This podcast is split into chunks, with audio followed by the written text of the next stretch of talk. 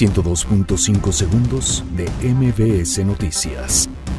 IMSA lista hasta 6.000 despidos por austeridad de Andrés Manuel López Obrador. López Obrador ve posible un encuentro con Donald Trump tras concluir el acuerdo migratorio. México contempla despliegue de Guardia Nacional en frontera sur. Juez niega suspensión definitiva contra el aeropuerto de Santa Lucía.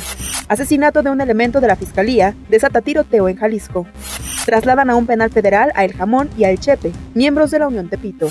Donald Trump cancela de última hora ataque militar contra Irán.